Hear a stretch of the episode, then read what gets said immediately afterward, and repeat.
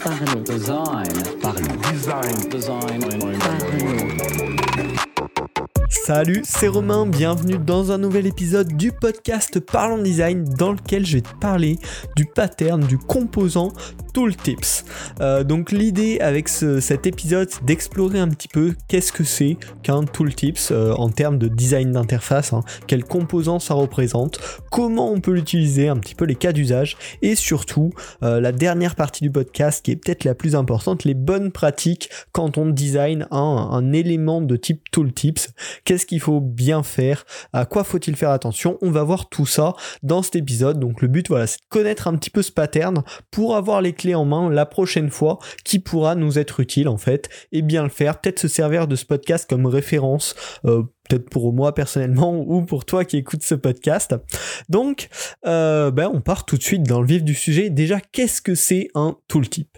Un tooltip, c'est un élément visuel informatif qui apparaît au hover euh, dans notre élément, donc euh, via le pointeur de la souris ou via le clavier. Hein, on peut aussi compter les événements over de clavier qui sont assez importants avec les tooltips et qui va apporter un complément en général d'aide, euh, mais en tout cas d'information.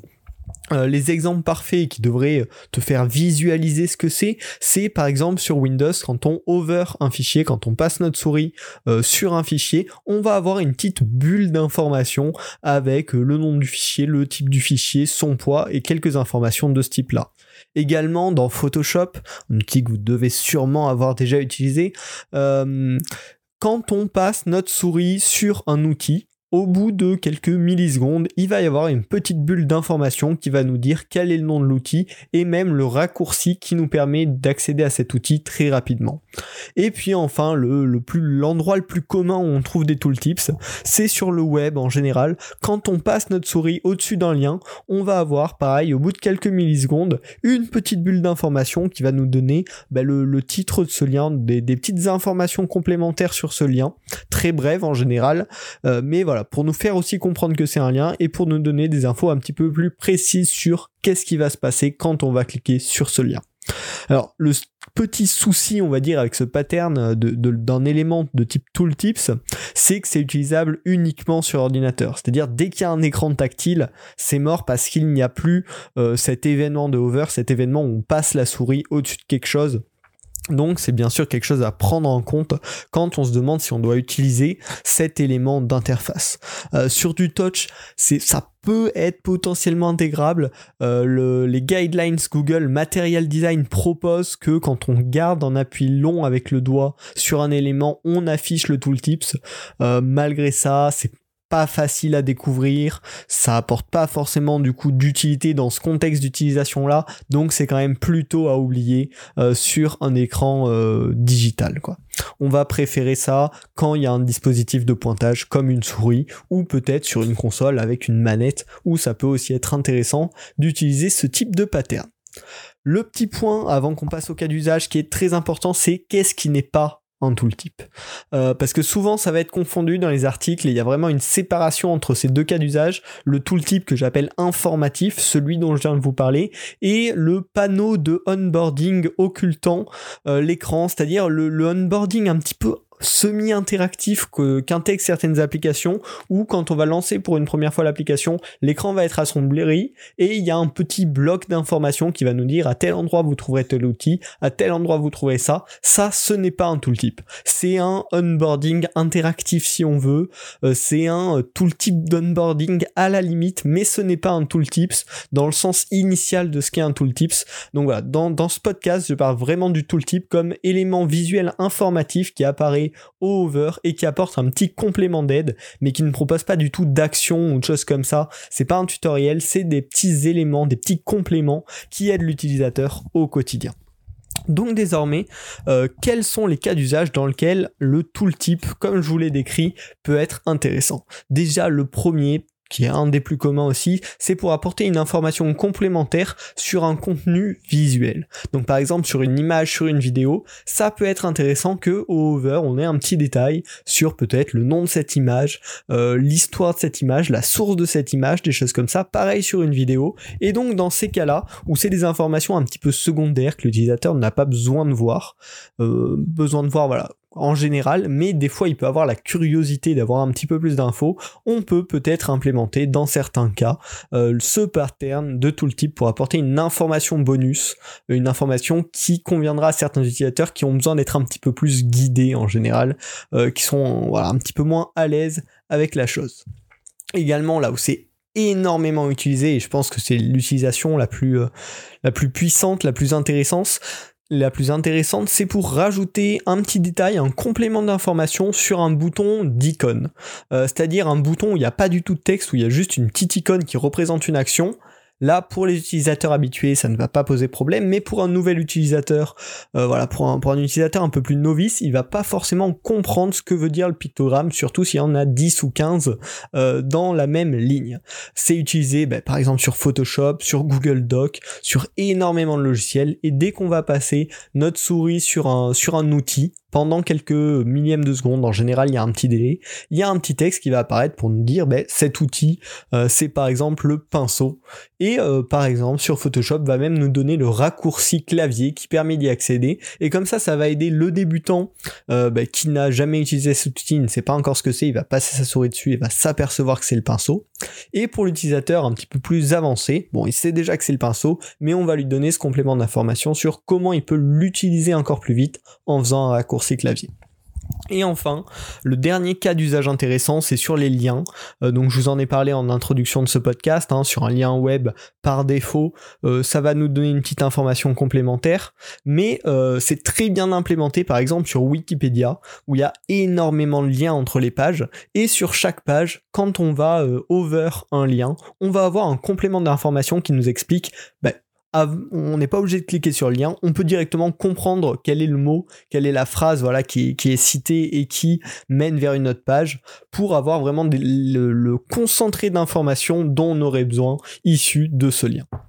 Voilà, ça c'est vraiment les trois cas d'usage principaux, les plus intéressants. Après, peut-être que tu peux en trouver d'autres, euh, mais c'est dans ce type de cas-là que tu dois réfléchir à l'intégration ou non d'un tooltips, bien sûr selon tes besoins. Euh, faut pas intégrer des tooltips pour intégrer des tooltips, c'est évident.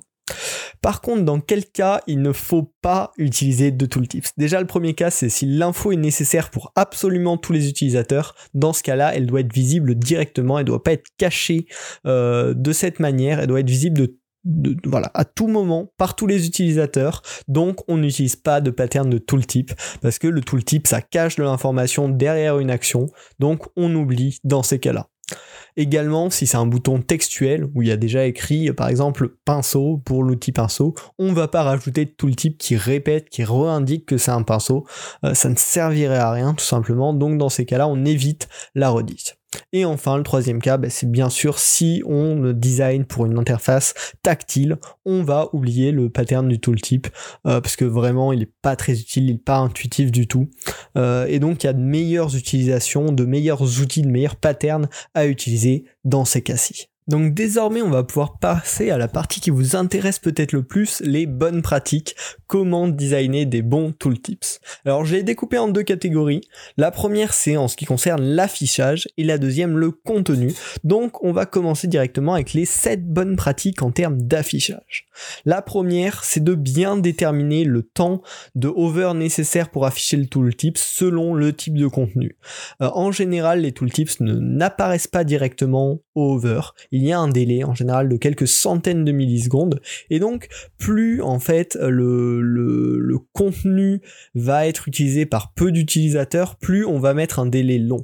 C'est-à-dire sur Photoshop, ce serait très agaçant si dès qu'on était en hover sur un outil, en 0 millisecondes, le petit tooltips apparaissait parce que quand on l'utilise au quotidien, on sait très bien, on n'a pas besoin d'avoir ce petit tooltips qui apparaît. Et donc il y a un certain délai qui fait que bah, uniquement les gens qui euh, sont un petit peu moins habitués, mettent un petit peu plus de temps vont voir le tooltips arriver. Donc faut faire attention de pas mettre un temps, un délai trop long parce que sinon personne va le découvrir, mais de pas mettre un délai trop court, sinon les utilisateurs quotidiens vont être un petit peu enquiquinés par ce tooltips qui apparaît en permanence. Donc ça c'est vraiment le premier point auquel il faut faire attention. Et pour ça il n'y a pas de secret, il faut tester absolument euh, différents temps pour voir ce qui convient le mieux à nos utilisateurs. Ensuite, le second, euh, le second point important en termes d'affichage, c'est qu'il doit être contextuel et non bloquant. Euh, le tooltips ne doit déjà pas euh, se mettre au-dessus de l'interaction que veut faire l'utilisateur. Si vous rajoutez un tooltip sur un outil, il ne doit pas empêcher de cliquer sur l'outil, hein, pour, pour reprendre cet exemple, bien évidemment. Et il peut être intéressant s'il y a beaucoup d'informations dans la zone, de, de préciser à quoi appartient le tooltips en mettant une petite flèche sur, sur l'interface du tooltips qui montre à quoi il est relié exactement pour que ce soit bien contextuel. Euh, et donc ça voilà, ça en fonction des cas. S'il y a beaucoup de choses autour de l'objet auquel vous voulez affecter un tooltip, ça peut être intéressant vraiment de le préciser en rajoutant un, voilà, un petit élément d'interface qui montre qu'il y a un lien entre l'objet que vous êtes en train euh, de hover et le tooltips qui vient de s'afficher. Ensuite, le troisième point en termes d'affichage, c'est qu'il peut être vraiment intéressant de travailler la transition euh, d'entrée et de sortie des tooltips afin que ça apporte justement ce contexte, soit un petit peu plus informatif et un petit peu plus clair pour l'utilisateur de pourquoi ce tooltips vient de, vient de s'afficher, qu'il comprenne mieux d'où ça vient. Le quatrième point, ça va être de travailler le contraste. Il faut faire vraiment attention. Euh, les tooltips, on évite en général de mettre trop d'ombre parce que ça, c'est des petits éléments, donc en général, ça va faire un petit peu bouffi. Donc, ce qu'on essaye de faire, c'est de vérifier bien le contraste entre le tooltips et le fond sur lequel il apparaît euh, pour faire quelque chose, voilà, d'universel qui est bien visible partout et qui ressort bien quand l'utilisateur en a besoin. Ensuite, le cinquième point, ça va être sur un sujet que j'aborde souvent dans mes podcasts, c'est la consistance. Si vous avez une rangée de 5 icônes, par exemple, qu'il y en a une qui a un tooltips, il faut absolument que les autres aient aussi des tooltips. Pourquoi? Parce que sinon l'utilisateur ne va jamais savoir s'il peut euh, être en attente de ce tooltip, de cette aide supplémentaire, et du coup il va finir par juste ne plus jamais l'utiliser, et donc tout l'intérêt sera perdu. Donc il faut être vraiment consistant. Si un certain type euh, d'information dans votre interface propose des tooltips, il faut que tous euh, les éléments avec ce type, voilà, avec cet affichage, aient également cette fonctionnalité, tout simplement pour que l'utilisateur s'y habitue et l'utilise au quotidien.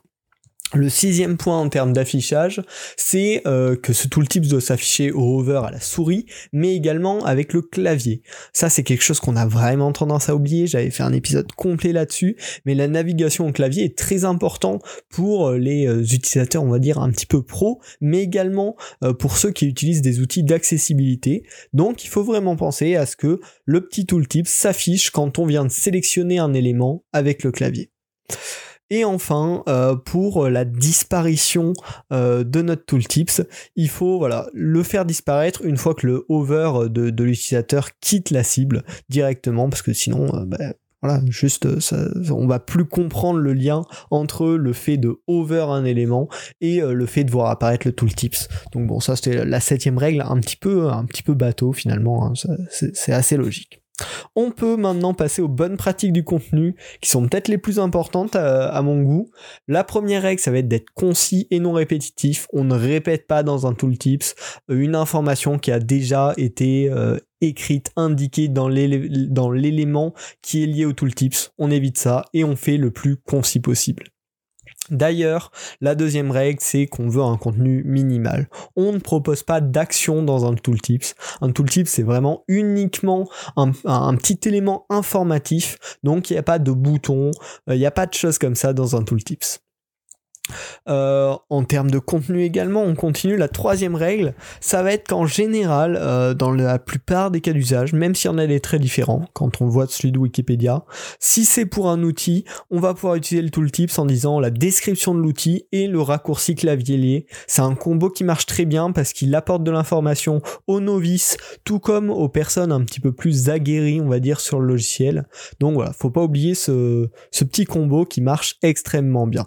Et enfin, le dernier point en termes de contenu, c'est qu'il faut préférer mettre son texte sur plusieurs lignes plutôt qu'une très longue ligne avec beaucoup de contenu, parce que tout simplement, si on met un, tooltips trop large, la vue de l'utilisateur va quitter son objectif premier, et du coup, on va lui faire perdre du temps, ça va pas être pratique pour lui, ça va pas être bien lisible, donc on préfère mieux ranger le texte sur plusieurs lignes que de faire une très longue ligne de contenu qui va être imbuvable pour l'utilisateur. Donc voilà, désormais, euh, vous devez en connaître un petit peu plus sur les tooltips.